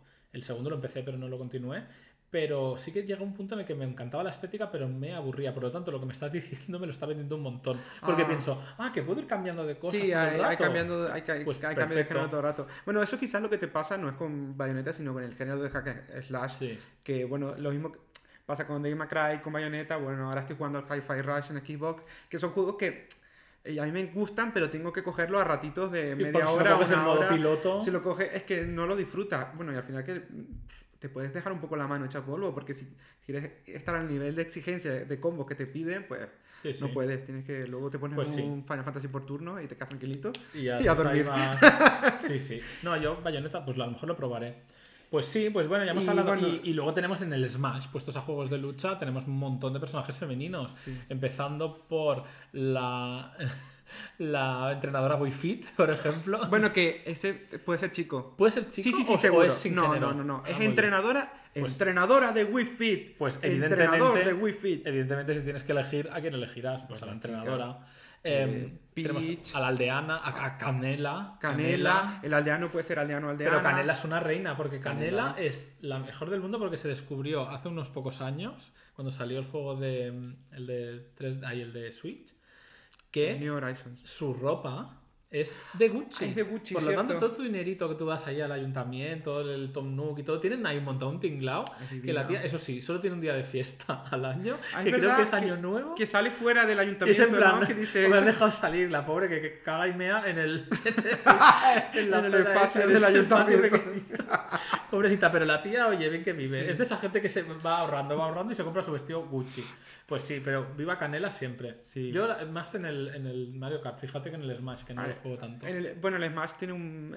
A mí me gusta cogerla, pero tiene un estilo de pelea parecido al aldeano. No parecido, sino excéntrico. Igual que el aldeano. Son esos personajes que eh, a la primera no te vas a hacer con él, pero luego es el que más Por acabas eso. haciendo. Em, Samus Aran tenemos Samus también. Aran, Samus Aran Zero Suite, que esa ya es la versión... Bueno, eso también es otro, otro tema. Samus, de repente, eh, personaje eh, con un super traje que no lo llegas a ver, porque tú como señor te sientes identificado con ella, pensando que es él, y luego al final del juego resulta que Es es ella, una bueno, mujer. es el gran reveal, ¿no? ¿Por qué lo hicieron así? Bueno, no sé.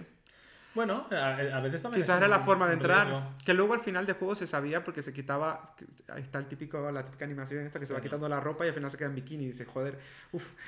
Te compraba el debate de que de cómo introducirla y luego al final.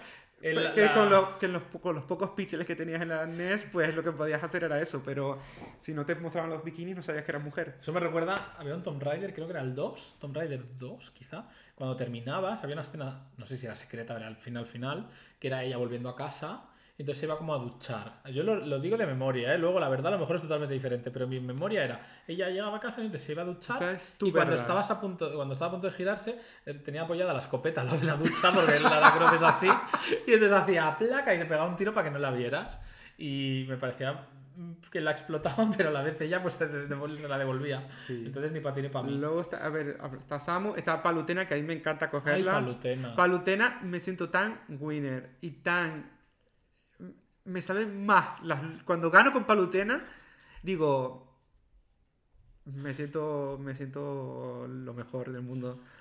Pobrecita. Em, bueno, Peach. Peach, Peach, Daisy. Peach es, eh, Yo he de, he de reconocer que no he visto la peli de Super Mario. yo tampoco. Pero creo que ella sí que tiene como un papel eh, como activo. No Sí. es princesa, ay, rescátame.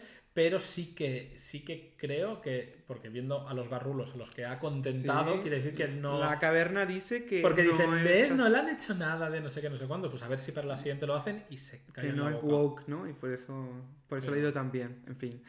Peach, que Peach, por cierto, cuando lo jugaba allí en Canarias con eh, el Smash Bros. el Melee, recuerdo que lo íbamos a jugar a casa de un amigo que tenía la GameCube, que en esa época tenía la Play 2, y le encantaba coger a Peach porque estaba rotísima. Es decir, Peach en el, en el de GameCube El era un personaje súper fuerte Pues y era- estaba roto y, y, y era un personaje que en principio no tenía que atraer nada a la gente como el target de ese de juego de lucha, pero al final lo acaban cogiendo todos porque era como era muy buena. Claro, es Estaba, estaba OP, como, como se dice por ahí. Muy bien, pues sí, sí. Y a ver, ¿quién más nos quedan? Seguro que nos quedan más. Hombre, más ah. Lucina, que está personas más nuevas de, de Fire Emblem, que también... Bueno, pero también son Que también la tengo por allí. al final.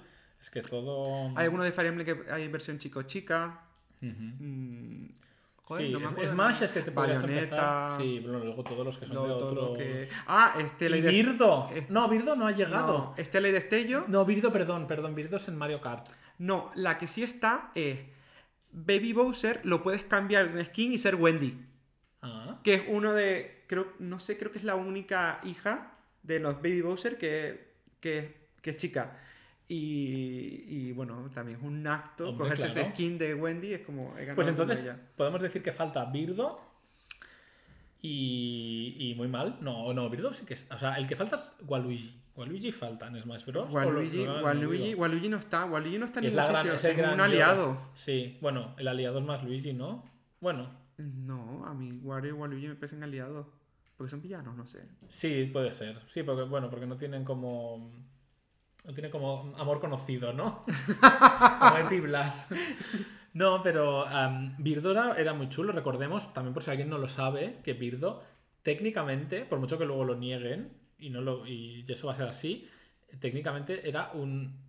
No diré transexual, era no binario, creo, porque en el manual de no sé qué Mario Kart primero de los 80, súper antiguo, salía el personaje y tenía su biografía. Y en la biografía ponía que, eh, no, sé, no sé cómo lo ponía, pero básicamente te venía a decir que, que no se identificaba con su género o algo así.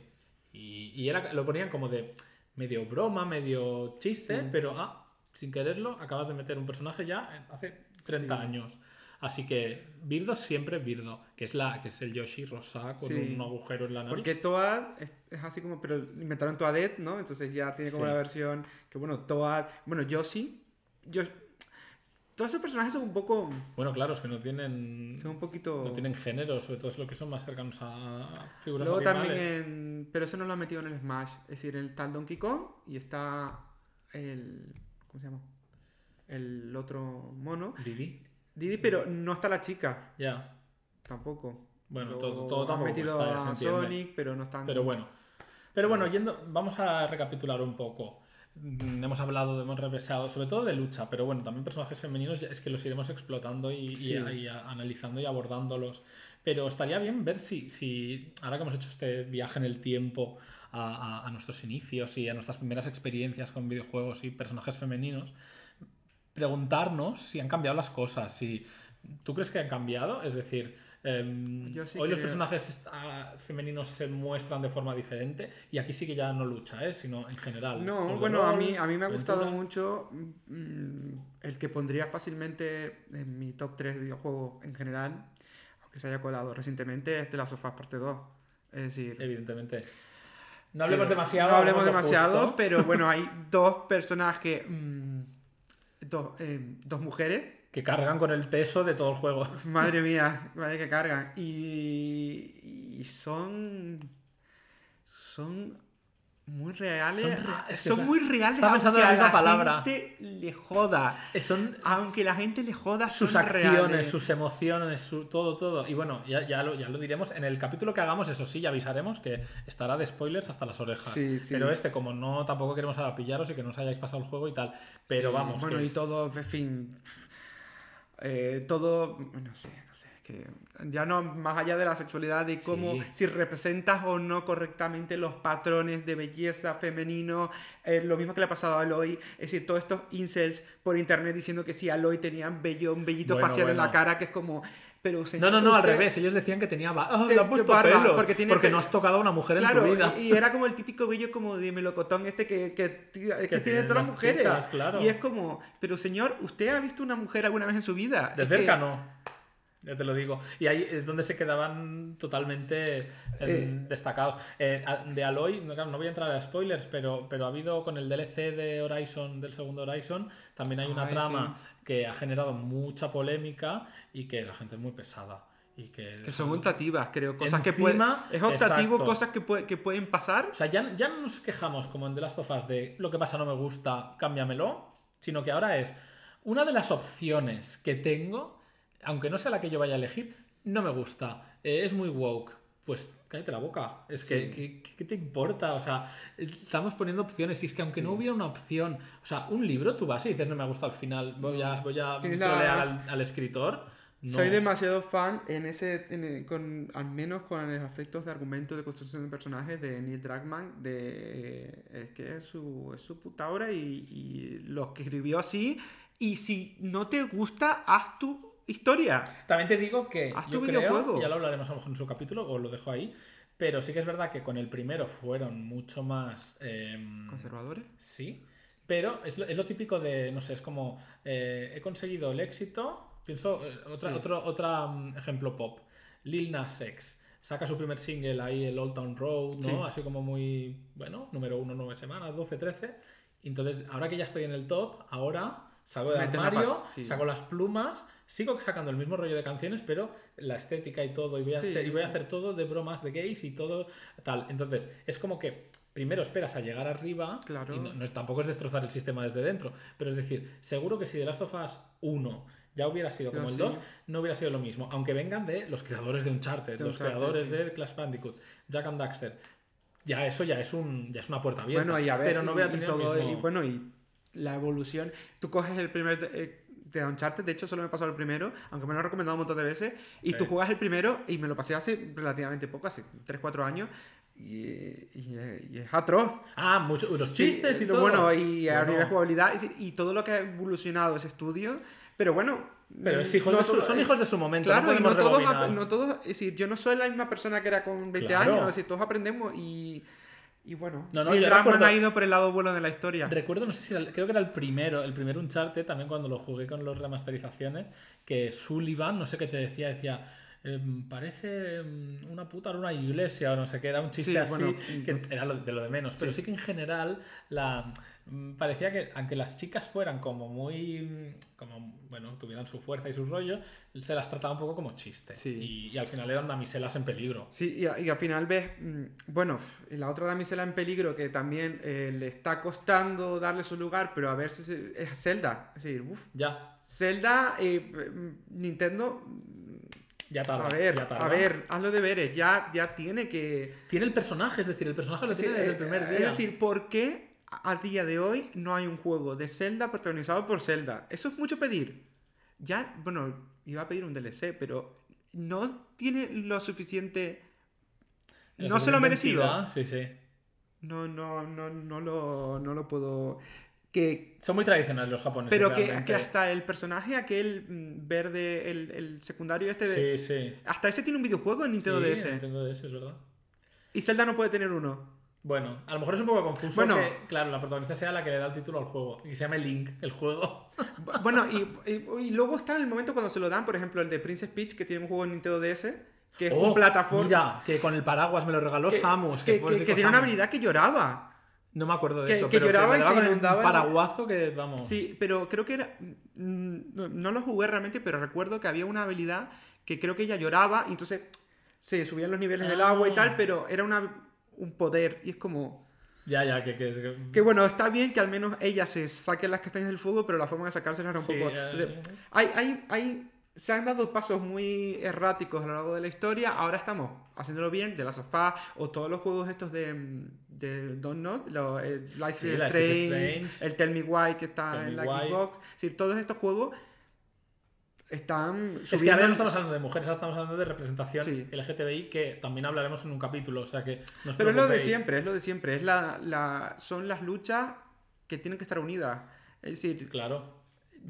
Yo mm, cuando veo a una mujer oprimida, pues es que es mi lucha y lo siento y lo pienso así, Sí, sí. a pesar de ser un hombre, sí, y no sé, pero yo Bueno, es, no es- tengo que claro. estar ahí, tengo que estar ahí. Claro, porque no te puedes quedar en lo tuyo y eso a veces pasa. Y dentro del propio colectivo nos bueno, pasa. y dentro de la LGTB, es decir, que haya gente G que invisibilice mm, la T también, Sí, o la L, o la, bueno, L no existe. los, entre comillas, privilegiados entre los que nos entramos, que formamos parte de la G, pues que, que ya estamos delante de todo en derechos, muy por delante de las otras letras, bueno, mm, pues a lo mejor y en visibilidad, En visibilidad, y en sí. representación Sí. y demás, pues a lo mejor toca apartarse un poquito Porque y que, dejar porque espacio. sabes que, porque al final somos hombres. Claro, es lo que, es Es lo que, que- me- lo que más me rabia me da es eso. que repetimos los mismos, Ah. repetimos los mismos patrones. Es decir, no, no hay...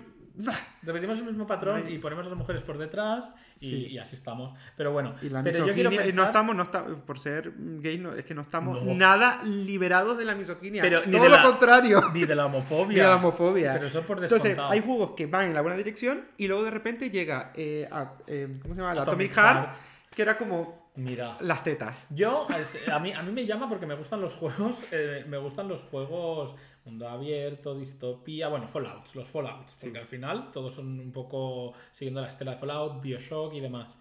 Em, luego me enteré que, claro, eran rusos, que tampoco es que ahora no me quiero poner ahora en plan súper activista, porque si lo ponemos así no, no consumimos No, no nada. consumimos nada. Pero, pero además, luego vi lo de los robots, que encima, o sea, es que me tuve que enterar viendo un tuit que alguien ponía, así es como se representa a una mujer parecida, no sé qué, eran unas mamachicho modelos con unas tetas gigantes, pero eran robots. Y eran plan, tío, estás sexualizando a un puñetero robot y luego tienes a las mujeres de verdad en los videojuegos más realistas y te molesta que Abby de The Last of Us tenga músculo. Ay, pobre, como claro, eh, no tiene gimnasios, pues bueno, pues a lo mejor habrá estado dando de hostias a los zombies toda su vida y así se ha puesto de fuerte. Es que... mm, y que te quieras Sí. tirar a un puñetero robot antes porque tiene unas tetas grandes y una cintura diminuta, Sí, entonces es eso. Vamos a veces en la... rebobinamos. Yo, eh, a, veces, a veces, a ver, evidentemente vamos para adelante, vamos para atrás, vamos para adelante, vamos para atrás, pero yo siempre me consuelo viendo que si veo los 10 últimos años, al final la conclusión es que hemos ido hacia adelante. Claro. Aunque hayamos hecho dos pasitos para adelante, uno para atrás, dos pasitos para adelante, uno para atrás. Al final, Sí, no, al final tira para adelante porque la sociedad avanza y, Sí. y la gente que está haciendo videojuegos hoy en día, pues es gente con mucho más, mm, mucha más cabeza y que ya son hijos de su tiempo. Igual que las cosas antiguas eran de su tiempo, los de hoy también. Y hoy habrá gente que tiene 20, 25 años que está empezando a despuntar diseñando videojuegos y que ya ni siquiera se plantea si esto es woke o no o tal. O sea, ya hay un montón, sobre todo con la explosión indie de videojuegos que te explican historias y te explican cosas muy libres. Em, yo, por ejemplo, me acuerdo de un juego que analicé de Switch que se llama We Are OFK, que es una banda, es, es una especie de biopic, ellos mismos lo vendían como eso, un biopic de una banda.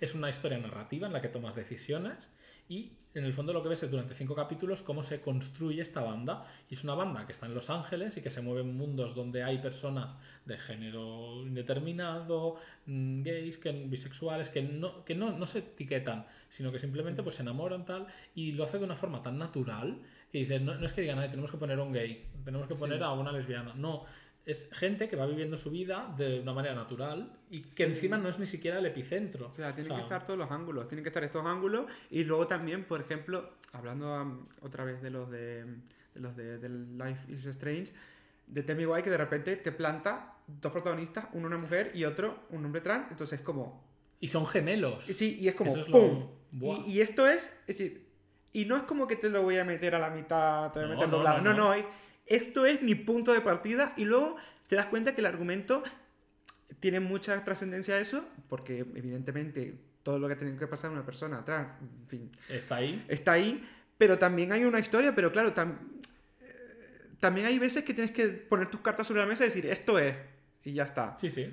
Y es algo a agradecer, la verdad. A No, mí- la verdad sí, a mí me da pena porque yo creo que no tuvo mucha repercusión. No, llegó a salir del, de, de Xbox, Eh, ha salido en PlayStation. No, no, no, es Ah. un exclusivo porque Entonces quizá por eso no ha es tenido por eso, es por no ha tenido éxito, es porque es del mismo estudio, pero, Pero volvemos a lo mismo y eso es un poco me- lo que me da rabia.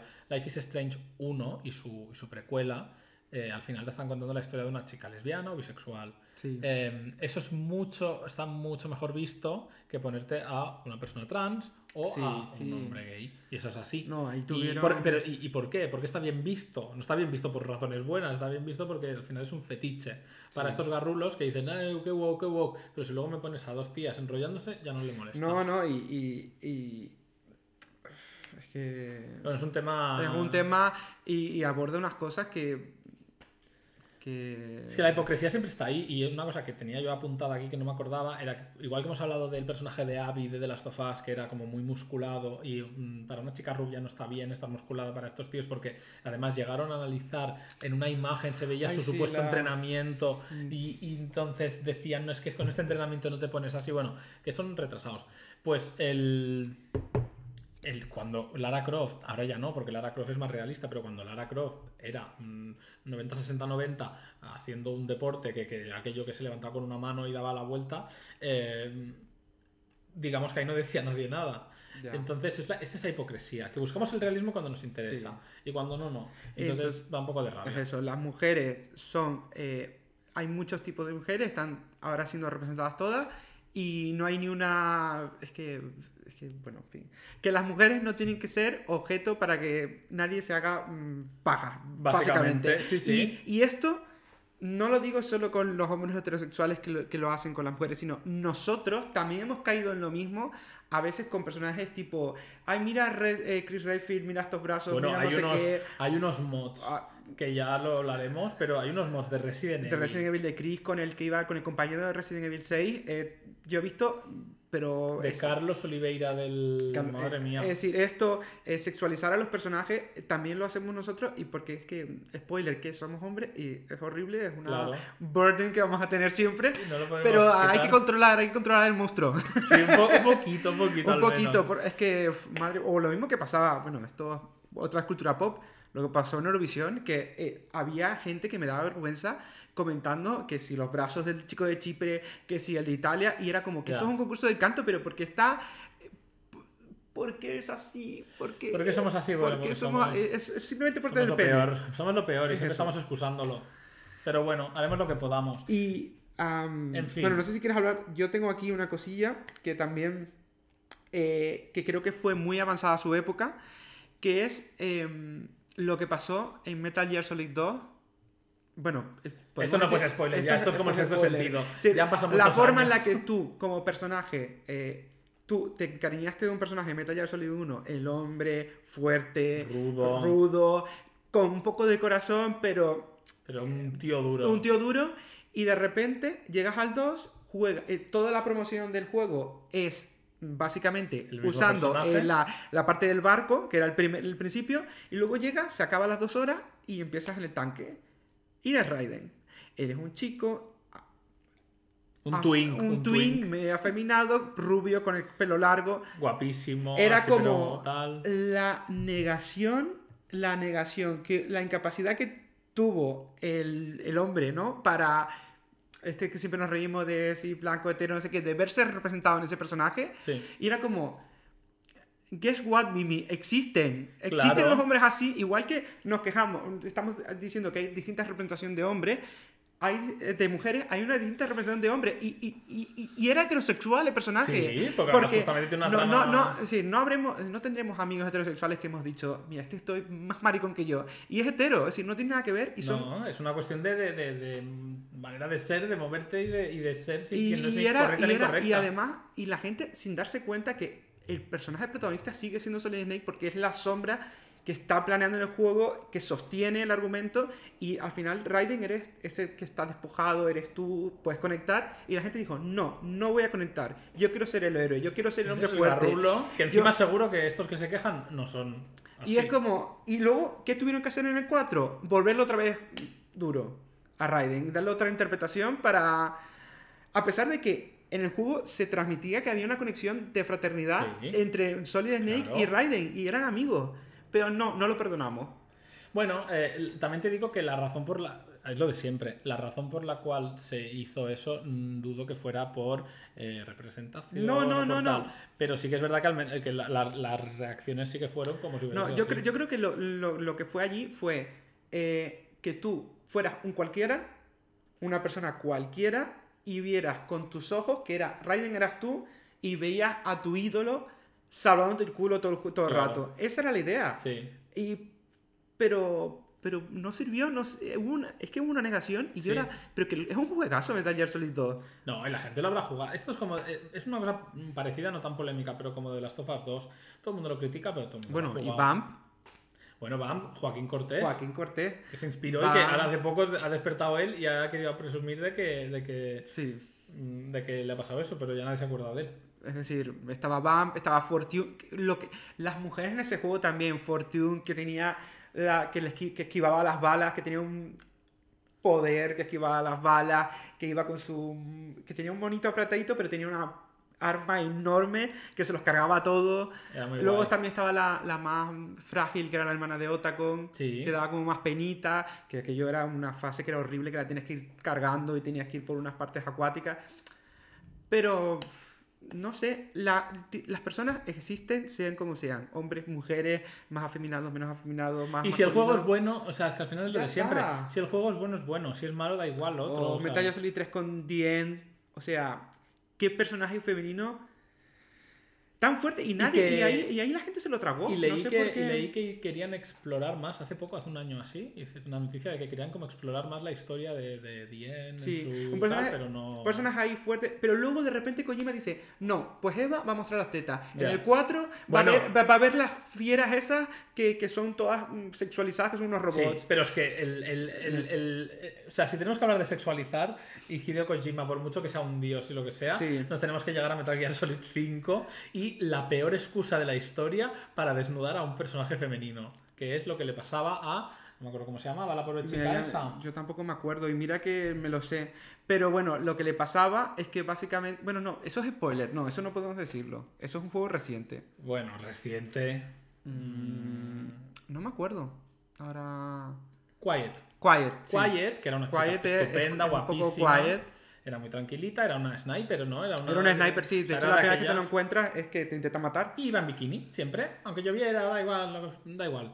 Y, y la razón, Y ella estaba calladita todo la el día. razón, si no me equivoco mal, de la desnudez, que la tuvieron que la explican en el juego y, y tú te quedas como con la cara de tonto, es que su piel respira. Sí. Y taparle la ropa, o sea, taparle con ropa, taparle el cuerpo, es como, yo entiendo, como si a ti te taparan la nariz. la No, es como si fuera, no sé, una cucaracha que también se, se supone que respira también por el cuerpo. Es decir, Pero eh, claro, daba la casualidad que era un pibonazo con Sí. lo que se entiende que es, según los estándares de belleza, Entonces- una modelo con unos pechazos y no sé qué. Y entonces, pues la veías a ella eh, ahí desnuda lo todo veo el día. Es un es una. em, Kojima.